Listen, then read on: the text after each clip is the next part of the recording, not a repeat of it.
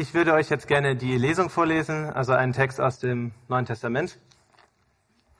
Und der steht in Matthäus ähm, 26 in den Versen 36 bis 46 und da ist Jesus gerade im Garten Gethsemane, also in äh, Jerusalem, bevor er verhaftet wird. Dann kam Jesus mit seinen Jüngern zu einem Garten, der Gethsemane hieß. Dort sagte er zu seinen Jüngern, bleibt hier sitzen ich gehe dort hinüber und bete. Er nahm Petrus und die beiden Söhne des Zebedeus mit. Plötzlich wurde er sehr traurig und Angst überfiel ihn. Da sagte er zu ihnen, ich bin verzweifelt und voller Todesangst. Wartet hier und wacht mit mir. Jesus selbst ging noch ein paar Schritte weiter. Dort warf er sich zu Boden und betete, Mein Vater, wenn es möglich ist, dann erspare es mir, diesen Becher auszutrinken. Aber nicht das, was ich will, soll geschehen, sondern das, was du willst. Jesus kam zu den drei Jüngern zurück und sah, dass sie eingeschlafen waren. Da sagte er zu Petrus, könnt ihr nicht diese eine Stunde mit mir wach bleiben? Bleibt wach und betet, damit ihr die kommende Prüfung besteht. Der Geist ist willig, aber die menschliche Natur ist schwach. Dann ging er ein zweites Mal einige Schritte weg und betete, Mein Vater, wenn es nicht anders möglich ist, dann trinke ich diesen Becher. Es soll geschehen, was du willst. Als er zurückkam, sah er, dass seine Jünger wieder eingeschlafen waren. Die Augen waren ihnen zugefallen. Jesus ließ sie schlafen. Wieder ging er weg und betete ein drittes Mal mit den gleichen Worten wie vorher. Dann ging er zu den Jüngern zurück und sagte zu ihnen, Schlaft ihr immer noch und ruht euch aus. Seht, die Stunde ist da. Jetzt wird der Menschensohn in die Hände der Sünder ausgeliefert. Steht auf, wir wollen gehen. Seht, der mich verrät, ist schon da. Ihr Lieben, kennt ihr solche Momente, in denen man sich selber reden hört und dann denkt, habe ich das gerade wirklich gesagt? Momente, in denen man erst im Nachhinein realisiert, was das eigentlich bedeutet oder was das von einem dann im Nachhinein auch vielleicht verlangt. Manchmal sagen wir Sachen, ohne sie zu meinen. Und manchmal sagen wir Sachen, bevor wir überhaupt mit unserem Verstand und erst recht mit unserem Herzen hinterherkommen. Und mir passiert das ehrlicher gesa ehrlich gesagterweise, nee, ehrlicherweise, äh, häufig mal, wenn ich im Gottesdienst das Vaterunser bete. Es passiert so automatisch, dass ich mit allen mitspreche und gar nicht weiter drüber nachdenke. Und dann denke ich, boah, was für ein krasses Gebet eigentlich. Also was für krasse Bitten, jede einzelne. Und wir wollen uns heute mit einer dieser krassen Bitten beschäftigen, nämlich mit dein Wille geschehe wie im Himmel, so auf Erden. Und dass ihr euch nicht wundert, warum wir das so lose aus dem Zusammenhang gerissen äh, heute hier als Thema haben, es liegt daran, dass ich heute Morgen in der Johannesgemeinde schon predigen durfte und sie haben gerade eine Predigtreihe einmal im Monat zu einer Bitte des Vaters, Vater Unsers.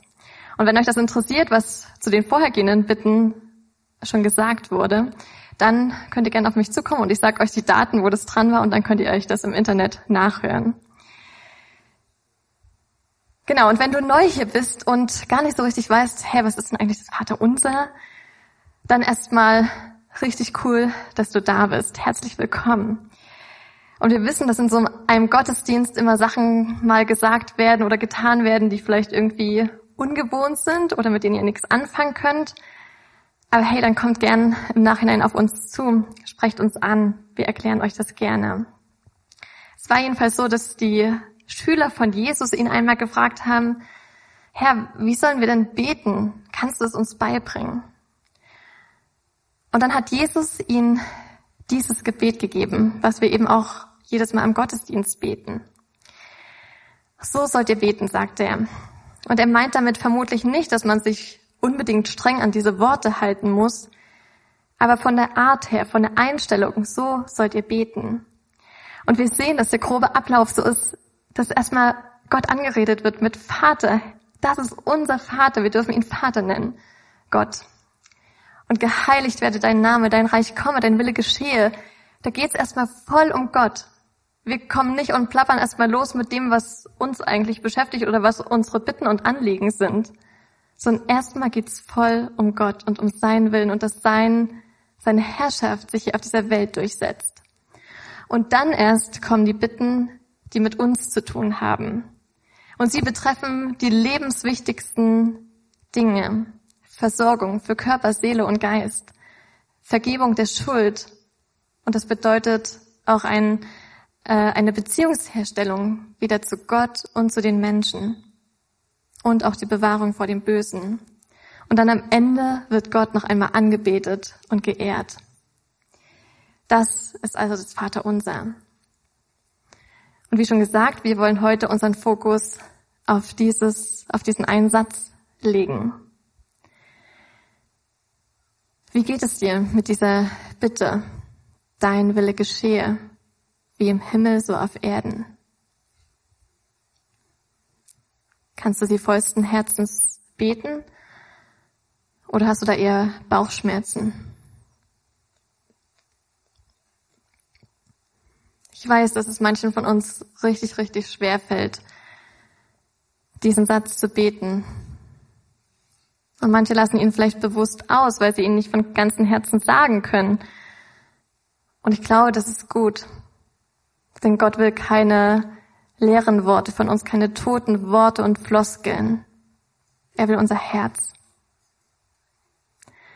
Aber ich will dich herausfordern, heute ein Stück dein Herz diesbezüglich Gott zu öffnen. Dass du Gott eine Chance gibst, dir genau darin zu begegnen und dir zu zeigen, dass er vertrauenswürdig ist. Und dass, wenn du irgendwann so weit bist, vielleicht diese, diese Bitte aus ganzem Herzen beten kannst. Denn ich bin überzeugt davon, dass dieser Satz wichtig ist. Er steht hier. Jesus hat gesagt, so sollt ihr beten. Und er wusste, das ist nicht leicht. Auch für ihn nicht. Aber diese Bitte ist entscheidend. Also warum fordert uns eigentlich gerade dieser eine Satz, diese eine Bitte so heraus? Oder ich weiß nicht, ob es vielen von euch so geht, aber einigen glaube ich schon.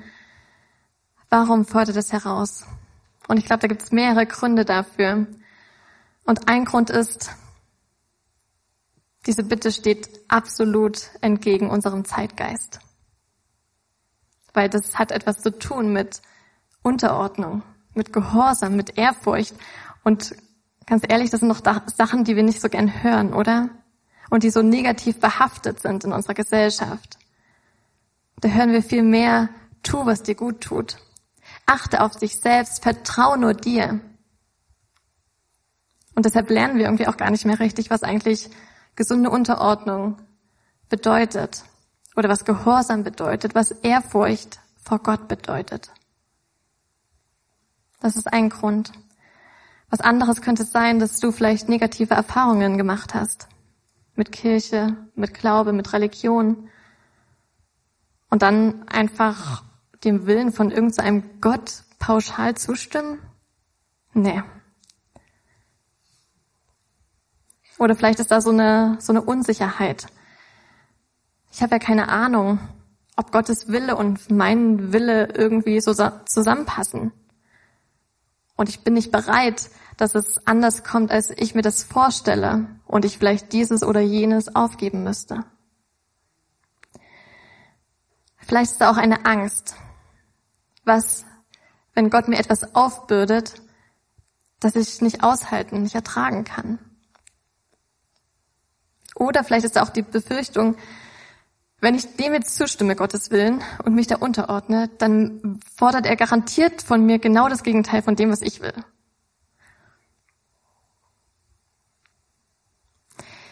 All diese Gründe machen deutlich, wo der Knackpunkt liegt. Im Vertrauen. Vertraue ich Gott? Vertraue ich ihm hinsichtlich aller meiner Lebensbereiche? Aller. Vertraue ich, dass er Herr ist über Himmel und über Erde? Dass er in Kontrolle ist?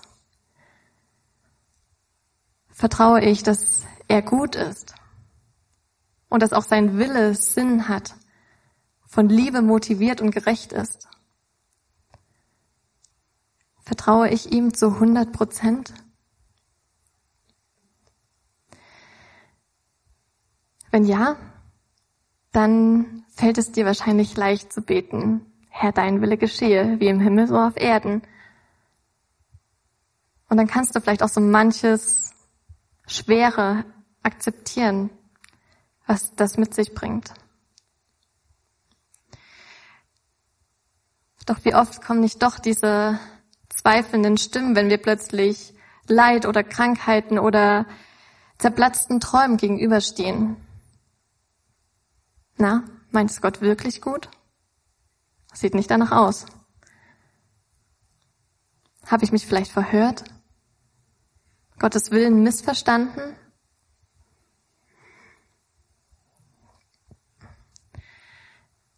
Als ich so über dieses Thema nachdachte, da habe ich mich an meine Konfirmation erinnert. Ich war damals gerade 14 Jahre alt und ich kann mich an gar nicht mehr so viel von dem Tag eigentlich erinnern. Aber ein Bild kommt mir immer wieder mal vor Augen. Nämlich wie wir Konfirmanden zusammen mit unserem Pfarrer und dem Kirchenvorstand in die Kirche einzogen, die Orgel spielte und unser Kantor tobte sich dann noch länger auf dieser Orgel aus und wir standen dann da vorn in der ersten Reihe und an unserem Platz und hatten einfach noch Zeit. Und ich kann mich erinnern, wie ich da vorn stand und wie das so ein ganz besonderer Moment war, wo ich gebetet habe. Und ich weiß auch nicht mehr genau, wofür ich alles bete, gebetet habe, aber ich erinnere mich, dass ich schon damals mit 14 Jahren für meine eigene Familie gebetet habe, für meinen zukünftigen Mann und meine Kinder. Und vielleicht habe ich es in andere Worte gefasst, aber ich habe Gott gebeten, dass er der Herr über mein Leben ist. Dass er, dass sein Wille über meine Zukunft geschieht.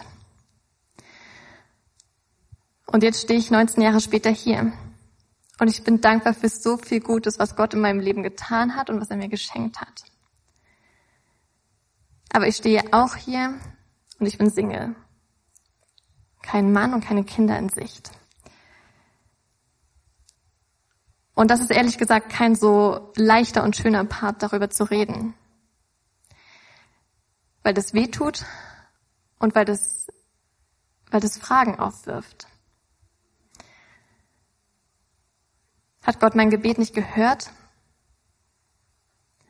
Ist es ihm egal? Ist es nicht sein Wille, dass ich eine eigene Familie habe? Habe ich nicht richtig aufgepasst? Soll ich weiter hoffen oder aufgeben? Was ist Gottes Wille? Und was ist, wenn ich auf Dauer nicht mit seinem Willen klarkomme? Eigentlich hätte ich doch ziemlich gern meinen eigenen Willen. Aber es ist ausgesprochen. Dein Wille geschehe, wie im Himmel, so auf Erden, so in meinem Leben.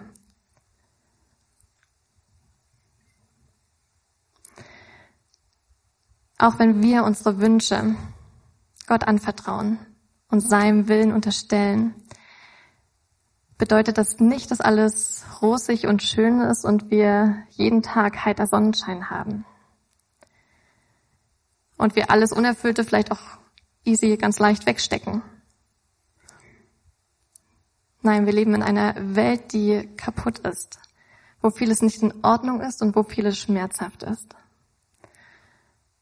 und wo sich deshalb Gottes Wille auch manchmal durch Leid und Elend einen Weg bahnen muss. Und wir dann mit. Und ich habe diese Woche ein gutes Beispiel dazu im zweiten Buch Mose gelesen. In Kapitel 13. Es ist die Situation, als Gott gerade sein auserwähltes Volk aus der Gefangenschaft, aus der Sklaverei in Ägypten herausführt. Und ich will es euch kurz vorlesen. Da hören wir. Und es geschah, als der Pharao das Volk ziehen ließ. Da führte sie Gott nicht auf die Straße durch das Land der Philister, obwohl sie die nächste war, obwohl sie die kürzeste war. Denn Gott sprach, es könnte das Volk reuen, wenn es Kämpfe vor sich sehen würde. Und es könnte wieder nach Ägypten umkehren. Darum führte Gott das Volk einen Umweg durch die Wüste am Schilfmeer. Gott wusste, dass sein Volk bei den ersten Anzeichen von Gegenwind zurück nach Ägypten in die Sklaverei gehen würde. Aber sein Wille war es, sein Volk in die Freiheit zu führen. Und deshalb schickte er sie einen Umweg durch die Wüste. Und das war wahrscheinlich auch keine angenehme Option, aber die bessere. Und wisst ihr, wo sie landeten?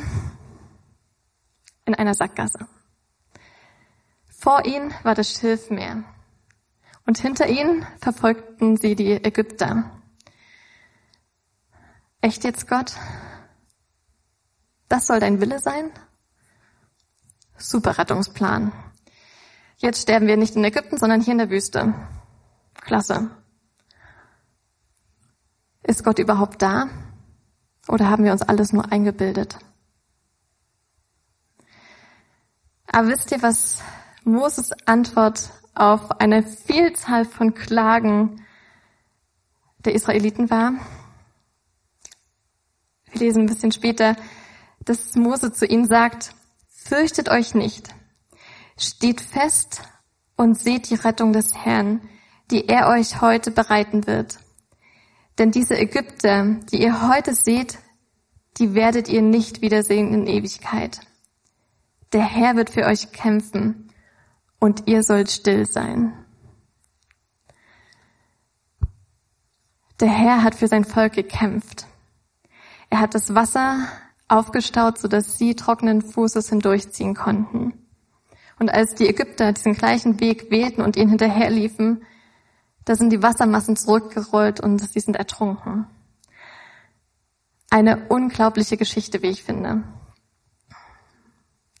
Und vielleicht denkst du jetzt, ja, coole Geschichte, aber in meinem Leben ist es sicher anders. Warum, Gottes, warum sollte Gott so spektakulär in mein Leben eingreifen, um sich um meine Sache kümmern? Und das ist ein Problem, das existiert schon von Menschenbeginn. Genauer gesagt, seit dem Sündenfall. Da taucht diese zweifelnde Stimme in unserem Kopf auf. Solltest du Gott wirklich wichtig sein? Meinst du wirklich, dass Gott gut ist? Will er dir sicher nichts vorenthalten? Diese Stimme sagt nicht, dass es Gott nicht gibt. Aber sie lässt uns daran zweifeln, dass er durch und durch gut ist. Sie bewirkt Misstrauen. Und wir distanzieren uns. Und plötzlich können wir nicht mehr beten, dein Wille geschehe wie im Himmel so auf Erden. Weil wir seinem Willen, weil wir ihm nicht mehr vertrauen.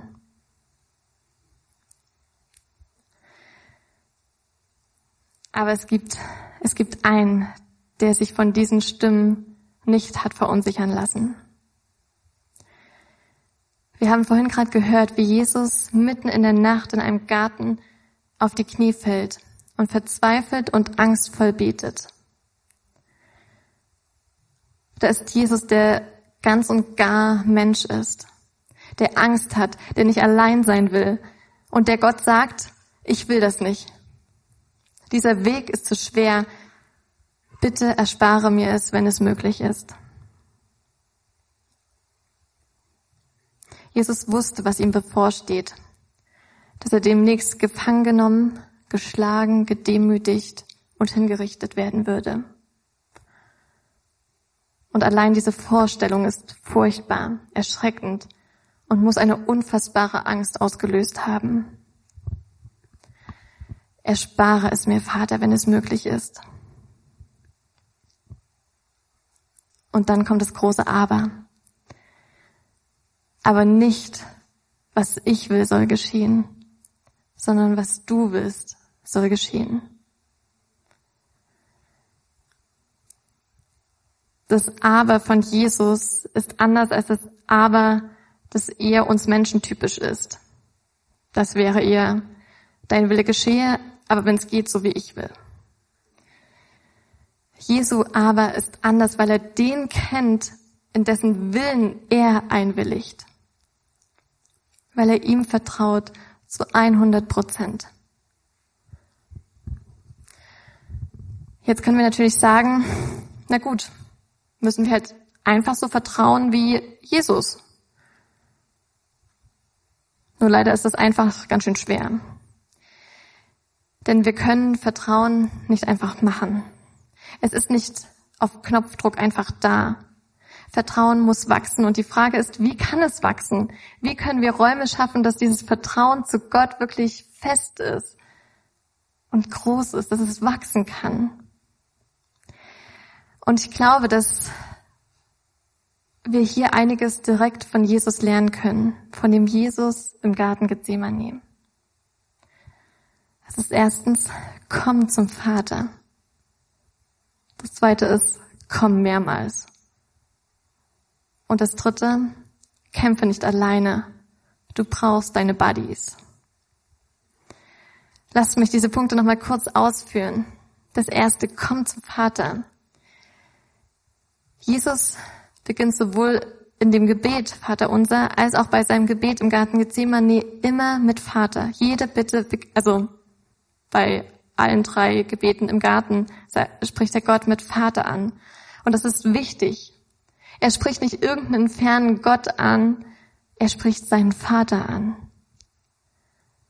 Und in der Bibel können auch wir Gott als Vater kennenlernen. Als einen guten Vater, der schützt, der versorgt, der ein weißer Ratgeber ist, der hinterhergeht, wenn seine Kinder weglaufen. Der auch mal ermahnt und erzieht, aber aus gutem Willen. Er ist ein Vater, der sagt, du bist mein geliebter Sohn, du bist meine geliebte Tochter, ich freue mich an dir. Und dessen tiefster Herzenswunsch es ist, dass wir Gemeinschaft mit ihm haben. Und ich gebe zu, Jesus hatte da einen eindeutigen Vorteil, weil er den Vater kannte, wie niemand von uns ihn kennen kann. Aber Jesus ist auch genau dazu auf die Erde gekommen, um uns zu zeigen, wie der Vater ist. Er hat selbst gesagt, wer mich sieht, der sieht den Vater. Und was sehen wir, wenn wir Jesus anschauen? Ein, der zu denen geht, die außen vor sind. Einen, der mit seinen Freunden feiert und sich freut. Einen, der heilt und vergibt, der Neuanfänge ermöglicht und der fragt, was willst du, dass ich dir tun soll? So ist auch der Vater. Verbringen wir also Zeit mit ihm, im Gebet, in der Anbetung durch Musik, indem wir Gottes Wort lesen und besonders indem wir Jesus anschauen. Und seien wir so wie Jesus, ganz ehrlich vor dem Vater. Sagen wir ihm, was uns schwerfällt, was wir nicht können, was uns eigentlich widerstrebt. Und vielleicht kommen wir dann immer mehr dahin zu sagen, okay, ich verstehe nicht alles. Und manches ist mir echt suspekt. Aber ich will anfangen, dir zu vertrauen. Und ich will dir immer mehr vertrauen, bis ich irgendwann dir ganz vertraue. Das zweite, komm mehrmals. Mich fasziniert, dass Jesus sich nicht nur einmal zu Boden wirft, sondern dass er dreimal dahin geht und sich dreimal hinwirft und betet. Und das zeigt mir, dass es Zeit braucht, in Gottes Willen wirklich mit dem Herzen auch einzuwilligen. Und wir merken da schon einen Unterschied vom ersten zum zweiten Mal. Beim ersten Mal sagt Jesus, erspare es mir, wenn es möglich ist, diesen Becher auszutrinken. Beim zweiten Mal sagt er, wenn es eben nicht anders möglich ist, okay, dann trinke ich diesen Becher. Da ist schon ein Schritt mehr hin zu, okay, ich mach's. Bei dem ersten Gebet sagt er, das, nicht das, was ich will, sondern das, was du willst, soll geschehen. Beim zweiten Mal reicht ein, okay, das, was du willst, soll geschehen. Er ist da schon viel stärker irgendwie an Gottes Herz, an Gottes Willen, an dem Willen seines Vaters dran. Weil er den Vater kennt und weiß, okay, wenn Gott mich diesen furchtbaren Weg führt, wenn er mich da lang gehen lässt, dann ist es nicht anders möglich. Und dann betet er noch ein drittes Mal mit denselben Worten. Vielleicht als Bekräftigung. Okay, ich bin jetzt soweit. Was lernen wir davon? Kommen wir mehrmals mit den gleichen Anliegen vor Gott, unseren Vater. Schenken wir ihm einfach unser offenes, ehrliches Herz, so dass Vertrauen wachsen kann. Und treffen wir dann aber auch irgendwann die Entscheidung und sagen, okay, ich willige ein. Oder wenn wir gar nicht so richtig wissen, was Gottes Wille wirklich ist, dann braucht es vielleicht trotzdem irgendwann diesen Moment, wo wir entscheiden und einen Schritt wagen und sagen, okay, ich gehe diesen Schritt jetzt im Vertrauen darauf, dass dein Wille geschieht, weil das bitte ich dich, dass dein Wille geschieht. Vielleicht wäre das eine ganz praktische Übung, dass wir uns darin einüben, Gottes Willen zu tun und zu wollen, wenn wir es zu einer täglichen Übung machen, Praxis machen, zum Beispiel uns morgens nach dem Aufstehen direkt neben das Bett zu knien und zu sagen, Guten Morgen, Vater. Danke für diese Nacht, danke für diesen neuen Tag und dass ich leben darf. Gott, und ich will, dass dein Wille geschieht in meinem Leben. Du bist mein Gott. Vielleicht wollt ihr das mal ausprobieren. Und dann das Dritte, was wir von Jesus lernen. Kämpfe nicht allein. Du brauchst Freunde, du brauchst deine Buddies, die hinter dir stehen. Jesus hat Petrus, Jakobus und äh, Johannes mitgenommen, weil er die Unterstützung seiner Freunde brauchte. Leider haben sie ihren Job nicht ganz so gut gemacht und sind immer eingeschlafen. Aber trotzdem zeigt uns das ja etwas Entscheidendes. Nämlich bleib nicht allein mit deinem Kampf, mit deinen Themen. Vertrau dich Menschen an, mit denen du gemeinsam nach Gottes Willen suchen kannst und dich ihm stellen kannst. Menschen, von denen du weißt, dass sie Gott lieben, die Gottes Wort kennen und die dich lieben und ehrlich zu dir sind. Hast du drei solcher Buddies, die mit dir nach Gottes Willen fragen und dich unterstützen? Wenn ja, beauftrage sie doch diese Woche. Geh zu ihnen, erzähl ihnen von dir und was, was dich gerade bewegt und beschäftigt, wo es dir schwerfällt, Gott zu vertrauen, dich seinem Willen hinzugeben. Und wenn du die nicht hast, dann nimm dir Zeit und überleg mal, wen du fragen könntest. Oh, bitte Gott, es dir zu zeigen oder dir einfach Menschen an die Seite zu stellen. Komm zum Vater und komm mehrmals und bring deine Buddies mit. Ich bin mir sicher, dass so Stück für Stück das Vertrauen zu Gott und zu seinem Willen tiefer wird.